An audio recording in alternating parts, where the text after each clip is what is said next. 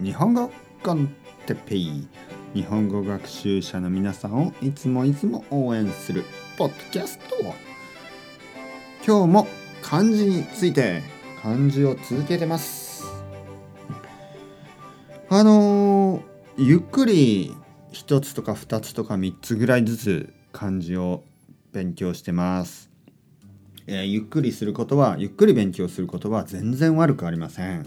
ゆっくり勉強すれば、えー、必ず少しずつあの良くなります。早く勉強するとあのちゃんと学べません。ちゃんと勉強できない。子供たちは本当にゆっくりゆっくり勉強します、えー、この線ですね線個線個の漢字を6年間で勉強します。そして多分残りの線を3年間中学校とかで勉強すると思います。だから結構ゆっくりしたペースですね。6年間で1000個なので本当にゆっくりしたペースで勉強します。なので皆さんもあの全然心配しないでくださいね。ゆっくり勉強していきましょう、えー、次は、えー、学校の校。学校の校ですね、えー、学校学ぶ場所ですね。はい。校というのはまあそういうなんかこう勉強する学校のことをこの校を使いますね。えー、例えばまあ小学校。小学っていうのはまあ小さい学年のため学年というのはそのグレードですかね。えー、小さい学年の学校ということで小学校。で中学校はまあミドルですよね中学校。で高校これハイでしょ？だからハイスクール高校分かりやすいですよね。えー、大学はまあ大きいと書きますけど、まあ、大学大学校とはあまり言いません。はい、大学校とは言わない。大学そこまでで大丈夫です。高校の校。えー、次は左、ね、右左の左、ね、これは簡単ですね。次は3数字の3数字が多いですね。関数字と言います。123、えー、次は山。山も前言ったように、えー、山の形をしていますね。こういう形をしている漢字もたくさんあります。富士山の山、ね、大体の山富士山とかまああと何？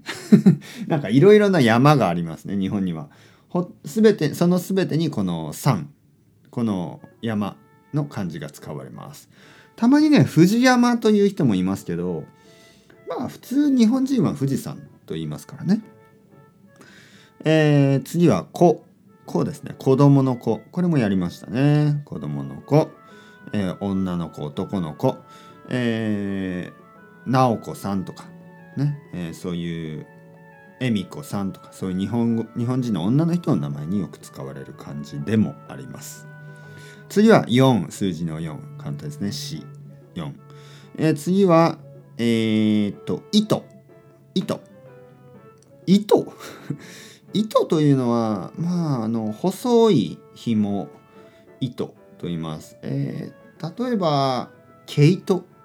毛糸というのは、あの、まあ、か、あの、まあ、ウール、ウールのことですね。毛糸。糸というのはそういう細い細くて長い紐のことを糸と言います。まあ毛糸ウール。ウールの、まあ、セーターとかね。ありますよね。糸。糸は他の意味ではあんまり使わないかな。普段はですね。普段は。普通は。はい。まああの子供の時はなんか糸で結構遊びますよね。あの紙とか糸とかなんかあのそういう紙このこっちの紙ね。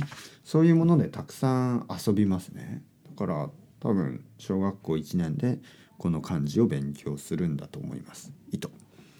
はい。それではまた皆さん ciao ciao。 hasta luego またねまたね。またね。